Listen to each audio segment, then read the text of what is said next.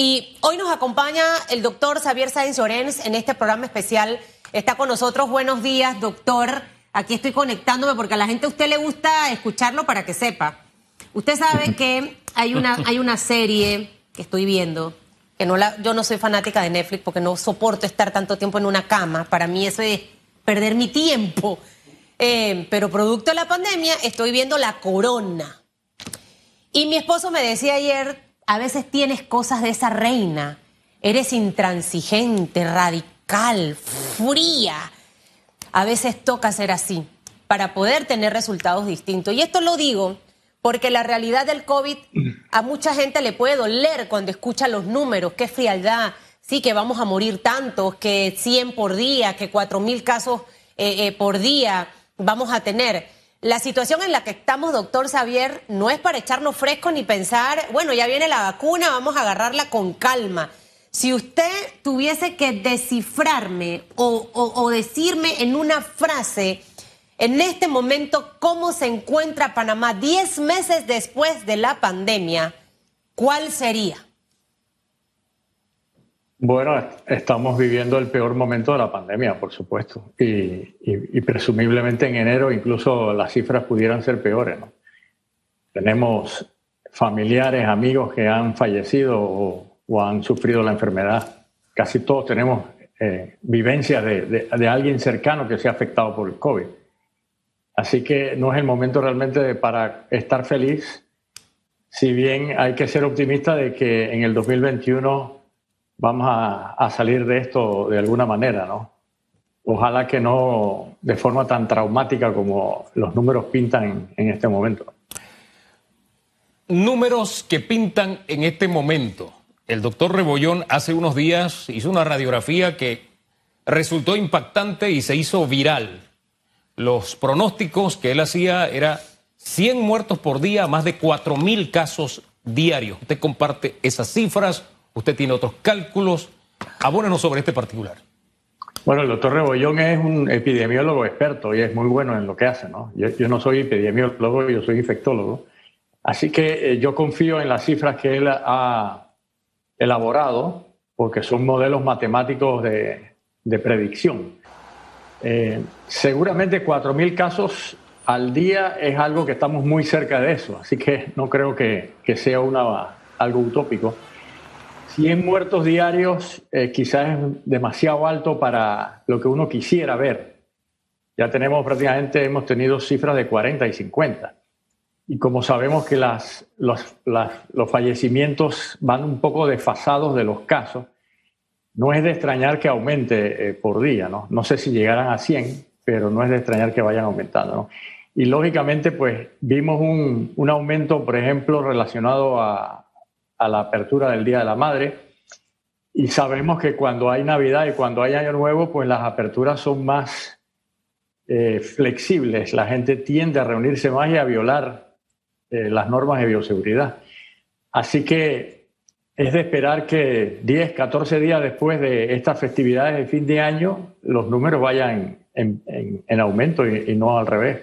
Estaríamos hablando de la mitad de enero, 15 de enero un día después en el que supuestamente debe cerrar el periodo 4-14 de enero. Los números que veremos esos primeros 15 días de enero van a ser el resultado de Navidad y Año Nuevo. ¿Y eh, cuánto pudiera ser ese número si no ponemos de nuestra parte? Ya lo que pasó en Navidad pasó, las fiestas y todo lo demás, y los jóvenes creyendo que son invencibles y que nada les va a ocurrir. Si ese, ese, ese panorama se repite el 31, el, número de enero, ¿cómo pudiera ser? Ese escenario, si ahorita hay gente molesta porque vamos a estar en cuarentena del 4 al 14, ¿cuál pudiera ser el escenario si no tomamos los correctivos hoy, doctor Xavier? Bueno, precisamente es lo que habla el doctor Rebollón, ¿no? Eh, los números van a, van a, estar desfasados, así que para mediados de enero nosotros podemos estar viendo lo que él ha, pre, intuido ¿no? con sus modelos matemáticos. Y el impacto de esta cuarentena que acaba de ser anunciada, eso lo vamos a ver hacia finales de, enero, que esperamos ver ya una baja precisamente eh, por, el, por el impacto que ha tenido estos 14 días de cuarentena, que que a mi juicio, sin tratar de ser eh, demasiado crítico, porque todos estamos contra el virus, no, no, estamos unos contra otros los seres humanos, eh, quizás debió hacerse antes, ¿no? La cuarentena está eh, con días consecutivos. Bueno, ya lo habíamos dicho anteriormente que estas cuarentenas fraccionadas no, tenía, no iban a tener impacto porque en el medio, tener libertad en el medio es trasladar el virus de un lugar a otro, ¿no? Entonces, desde el punto de vista epidemiológico, las cuarentenas tienen que ser consecutivas, 14, 21 días como mínimo, para ver un impacto y el, y el impacto se ve 10 a 14 días después, no se ve inmediato. ¿no? Así que a finales de enero a lo mejor vamos a estar viendo el impacto de esta rigurosa mitigación que ha anunciado el Ministerio de Salud. Doctor, escuchando lo que me dice, y era algo que ayer me daba vueltas en la cabeza, eh, tener esta cuarentena hasta el 14 de enero sería favorable, entendiendo que la vacunación, en teoría, pudiera arrancar a mediados de febrero, finales de febrero, principios de marzo. Es decir, que enero para nosotros debe ser el mes para poder eh, bajar ese RT, eh, bajar los, los casos de muerte. ¿No sería favorable probablemente extender esa cuarentena por más tiempo en el mes de enero? Ojo, Sé que a los empresarios esto le va a preocupar, pero al final yo también soy pequeña empresaria y a mí no me funciona estar abierta si la gente no va a salir porque hay medidas, obviamente, para poder prevenir el contagio del COVID. Esa pudiera ser una solución porque, ¿sabe? En enero cuarentena y si regresamos a finales de enero, eh, ah, bueno, ya estamos bien, pero luego a principios de febrero de nuevo se disparan los casos. Eh, ¿Qué sería como lo más coherente y lógico hacer en materia de salud frente a esto? Bueno, no hay una receta estricta como para uno decir, ah, hay que hacer esto o hay que hacer lo otro, ¿no? Y, evidentemente, pues, cuando uno es muy tajante en algo, eh, pudiera equivocarse más fácilmente que si uno trata de, de poner todo en un balance, ¿no? Yo, eh, lógicamente, prolongar la cuarentena, eh, eso tiene que ser tomado eh, con base en los números que vayan siendo, que se vayan presentando, ¿no? es algo dinámico. yo, no me atrevería a decir que hay que prolongar la cuarentena más allá de un mes, por, por llamarlo de alguna manera, porque uno no sabe cómo van a ser los números que, se van a, que se van a ir produciendo. Aparte que estas cuarentenas ya muy largas, sostenidas, eh, son insostenibles. Lógicamente la gente está cansada, agotada, la gente, hay mucha gente que no tiene que comer, que no tiene apoyo económico y social, y es muy difícil controlar a, precisamente la gente que, que, está pasando más páramo, porque ya ha dicho que, que, todos estamos en el mismo barco y eso no es así, ¿no? Hay, hay gente que realmente la está pasando muy mal eh, y, la y, la desigualdad que ya teníamos antes de la pandemia, pues se ha agravado eh, durante la pandemia. Eh, entonces, aunque es un virus democrático en el sentido de que a cualquiera que se descuide lo puede afectar, a los que afecta más el virus es a la gente que no tiene cómo protegerse, que no tiene dinero para, para guardarse y subsistir, y que tiene que salir a, a, a jugársela, por llamarlo de alguna manera popular, ¿no? Entonces no es tan fácil realmente eh, tomar decisiones de, de cuarentenas estrictas. Y eh, incluso uno estaría más a favor de hacer cercos sanitarios o cuarentenas, pero en los corregimientos donde hay más casos, no, no en todas las provincias y no en todo el país, ¿no? Para un poco dar oxígeno, ¿no? Y otra cosa que uno puede hacer, por ejemplo, es controlar donde se está dando la transmisión, que seguramente es en el transporte público y es en los barrios populares y es en las, las famosas fiestas o parqueos de los jóvenes. ¿no? Eso es lo que habría que controlar para, de alguna manera, darle oxígeno también a mucha gente que sí ha cumplido con la cuarentena y que, y que ya está completamente agotada. ¿no? Y, otra, y otra cosa que es importante es, eh, sabemos que en los espacios abiertos, ventilados, la transmisión es mucho menos eficiente. Entonces, parques naturales, eh, salir a correr, por ejemplo, en lugares abiertos, la misma playa, ahí realmente no ocurren las transmisiones, porque son espacios ventilados, abiertos. Entonces, tratar de controlar más la situación en, lugares cerrados, en lugares poco ventilados, ahí es donde ocurre la transmisión. Doctor, eh, a propósito de todo este paquete de medidas que usted nos ha dicho y de las ah, cuarentenas fraccionadas que hemos tenido, Ayer recibía un, un tweet, eh, perdón, un, mensaje de WhatsApp de una persona desde Guararé y me decía, ¿por qué no comenzaron desde ahora? ¿Por qué todavía estos días libres? Dice, no tienes idea la cantidad de gente que se vino para el interior, que está metida en la playa, que tiene fiesta, que tiene chupata. Es decir, hay gente que se tomó los días previos a las medidas para simplemente mudarse. Y al mudarse ellos, se, se mudó el virus y se mudó.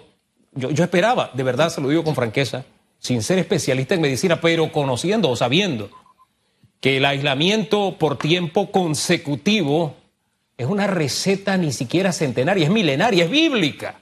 Entonces, e, ese, ese aspecto me, lo uno a lo que usted dijo, esto debió ser antes, pero bueno, es ahora, pero es ahora después, porque todavía tenemos esta semana en que hay oportunidad de acomodo para aquellos que les gusta buscar nuevos ambientes para Año Nuevo, doctor, ¿no le parece?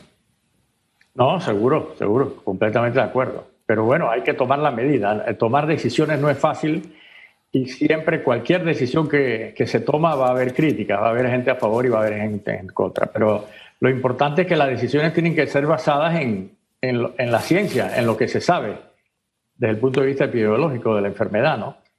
Eh, y en la medida en que esas decisiones se tomen más tempranamente, pues el impacto va a ser mayor, ¿no?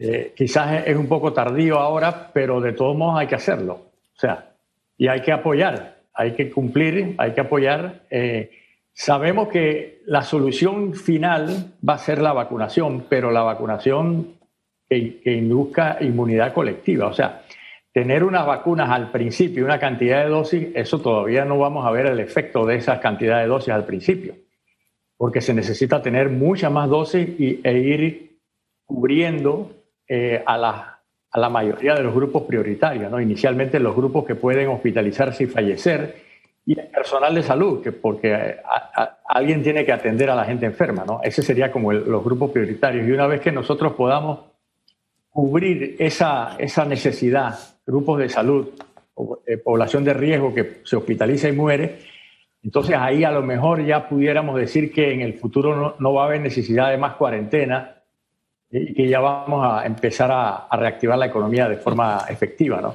Pero hasta tanto eso no se dé, y, y aparte que la, la, la, vacunación no hace un efecto inmediato en el sentido de que yo me vacuno hoy y ya estoy protegido, porque eso hay que esperar usualmente dos semanas después de que uno se vacuna de forma satisfactoria. Hombre, doctor, y en eso de tomar decisiones acorde a la ciencia o apegado a la ciencia, no es solo a la epidemiología, es también de acuerdo a, la ciencia del comportamiento humano, la sociología, la antropología, saber que si yo doy un espacio demasiado amplio, por ahí se me va a colar y se me cuela el virus también. De pronto no es solamente la cifra, sino mucho, un marco mucho más amplio. Y sumo a eso, para conocer su punto de vista, un tuit que usted puso que me deja pensando respecto al tema de la vacunación. Usted califica incluso como un comportamiento cuasi delictivo, aceptando que uno tiene la libertad de, de vacunarse o no, usted lo ubica en un comportamiento cuasi delictivo el no vacunarse y contagiar a otros, doctor? Bueno, claro, a ver, la vacunación, sobre todo para estas enfermedades que son muy transmisibles y que son mortales, el beneficio colectivo priva sobre el beneficio individual. O sea que es importante que la mayor parte de los panameños se vacunen porque eso es lo que nos puede garantizar inmunidad colectiva y proteger al 100% aunque haya un porcentaje que no se vacuna. Pero yo creo que es importante entender ese concepto, ¿no? Porque si yo no me vacuno, ok, yo puedo, yo puedo tener derecho con mi propio cuerpo a no vacunarme. Pero si yo no me vacuno y yo me infecto y yo salgo y le paso el virus a, mis familiares o a mis amigos o a, o alguien en la, o a mis vecinos en la comunidad, yo estoy precisamente causando la enfermedad y la muerte de los demás, de mi entorno. Entonces, lógicamente, pues eso, eso es un comportamiento delictivo. Ahora, si yo me enfermo y yo me quedo en mi casa y no infecto a nadie, bueno, esa es mi propia decisión conmigo mismo. Claro. Pero tienes que ser solidario con el entorno tuyo, ¿no? Por supuesto. Siento que las personas, hasta que no lo experimenten, doctor, no lo van a entender. Hasta que les llegue un caso cercano, no van a entender que, que esto es más serio de lo que están pensando. Y para aquellos que todavía siguen diciendo que esto es algo creado por los gobiernos para, etcétera, etcétera, etcétera, ya saquen esa película de ficción de su cabeza y vean que es una realidad. Varias cosas que están ocurriendo en este momento y para que usted no las aclare. La persona que ya le dio COVID le vuelve a dar. Muchos de los que les ha dado COVID son los que están saliendo a fiestas, los que se están yendo al interior, porque dicen, a mí ya me dio, no me fue tan mal, fue como un resfriadito y ya no me va a dar más. ¿Me aclara si eso es así o no? Lo segundo, el doctor Terán nos acaba de conversar acerca de jóvenes que han muerto ya en nuestro país por tema de COVID. Quisiera saber hasta dónde ustedes manejan estadísticas de personas jóvenes, y cuando hablo de jóvenes probablemente en el rango menores de 40 años, y niños en nuestro país que han muerto por COVID, doctor. Bueno, la primera pregunta, a ver, eh, la posibilidad de que alguien que le haya dado COVID se reinfecte es bastante baja, no es que sea frecuente.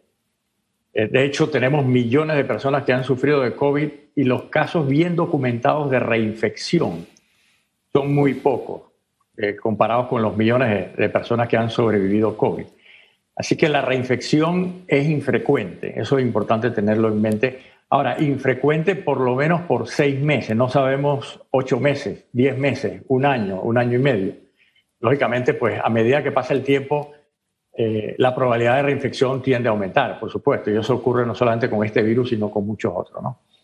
De todos modos, aunque esa posibilidad sea baja, yo debo tratar de protegerme porque yo no sé si yo estoy en ese grupo que me voy a reinfectar o no, eso nadie lo sabe. Entonces es importante, pues, aún eh, aunque me haya dado COVID, pues seguir con las medidas de bioseguridad. Eh, con respecto a, los jóvenes que han fallecido o se han hospitalizado, sí, tenemos, no es frecuente tampoco, pero sí tenemos eh, datos de, jóvenes que han fallecido, jóvenes que han estado graves en los hospitales y de niños. En el hospital del niño, por ejemplo, hemos tenido fallecimientos por COVID. Y ¿Cuánto, doctor? ¿Maneja números de niños porque por ahí se hablaba de siete niños que habían muerto en redes sociales. Ustedes no sé si manejan un porcentaje en números de esos casos. Sí, en el Hospital del Niño a lo largo de la pandemia probablemente se han muerto menos, algo menos de 10 casos.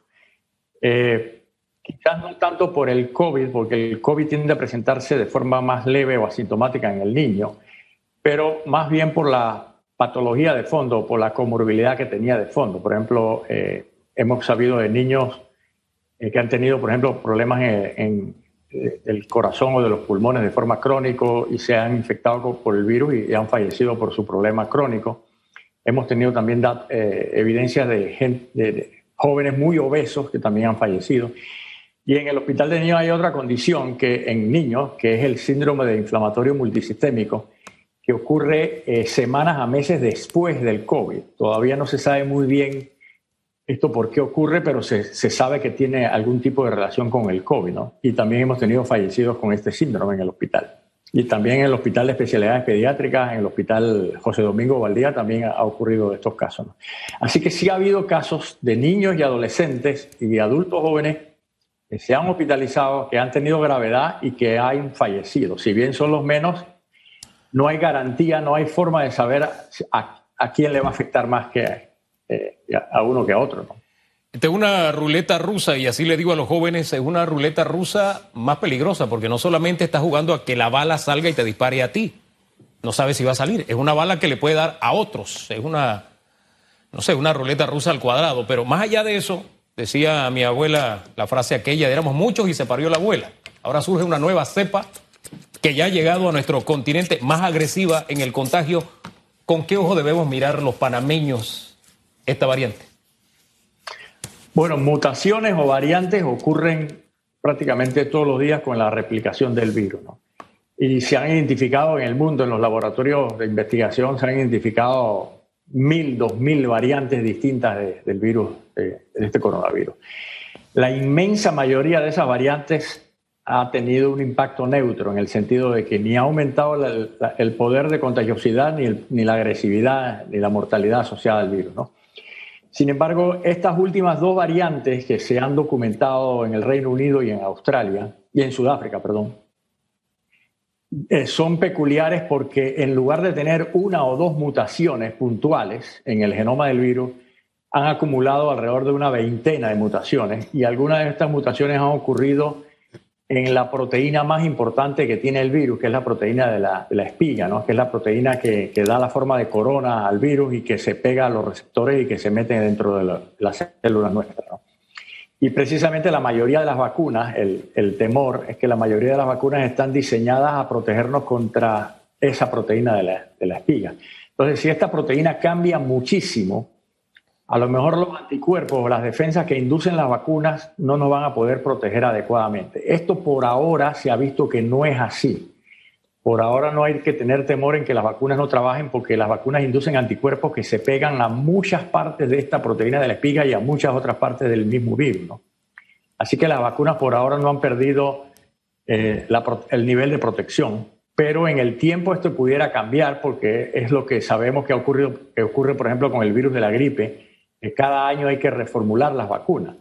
Ahora, la ciencia ya sabe cómo reformular vacunas y ahora con las nuevas tecnologías estas de RNA mensajero, la reformulación de vacunas se piensa que es mucho más rápida, más expedita. Así que eventualmente si la ciencia descubre que este, esta nueva variante ofrece resistencia a las vacunas, ténganlo por seguro que las empresas productoras van a fabricar vacunas más efectivas, las van a reformular y que, y que vamos a, a tener vacunas efectivas en el tiempo. Quiero hacerle varias preguntitas rápidas, doctor, antes de que se nos vaya. Alguien me escribe, a alguien le dio COVID se recuperó, regresó a trabajar, carga el virus, lo puede eh, transmitir, aunque sea semanas después, meses después, eso para que nos los aclare. Lo segundo, ¿tenemos o no todavía, porque escuchamos la semana pasada al director del Gorgas decir que solamente tenemos una cepa en Panamá del COVID? ¿Nos mantenemos exactamente con una sola cepa? Esas dos preguntitas. Bueno, en Panamá ya han circulado varias cepas del virus, varias variantes. O sea, variante es lo mismo que, una nueva cepa, ¿no? Cualquier variación de la cepa original ya eh, genera una nueva cepa. Pero estas nuevas cepas son muy similares, casi idénticas a la cepa original. O sea, son mutaciones bien puntuales que han ocurrido aquí en, Panamá, ¿no? Así que ninguna de las variantes del virus que, que se han detectado en Panamá ha ha tenido repercusión ni en la transmisibilidad, ni en la agresividad, ni en nada, ¿no? Por ahora, ¿no? Así, pero, y no es parecida tampoco a la cepa que ha estado apareciendo en otros países. Todavía no se ha documentado en Panamá. fuerte, ¿no?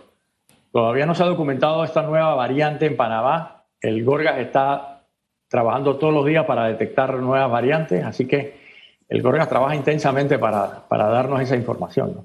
Con respecto a si una persona que le dio COVID puede infectar a otro, eso va a depender de si porta el virus y la cantidad de virus que porta, o si se ha podido reinfectar o no. Como dije anteriormente, es un evento bien infrecuente. Pero lógicamente es una posibilidad y como no, no se sabe con precisión 100% de que una persona que ha sufrido COVID no pudiera transmitir el virus a otra persona si se reinfecta o si, o si porta el virus en cantidades ínfimas, es mejor seguir protegiéndose, por supuesto. Doctor, muchísimas gracias por conversar con Panamá a través de radiografía, siempre orientador. Escucharlo, de la distancia le mandamos un abrazo, el deseo de que el año 2021 sea mejor que este que está por terminar. Igual a todos ustedes, por supuesto, y al pueblo de Panamá.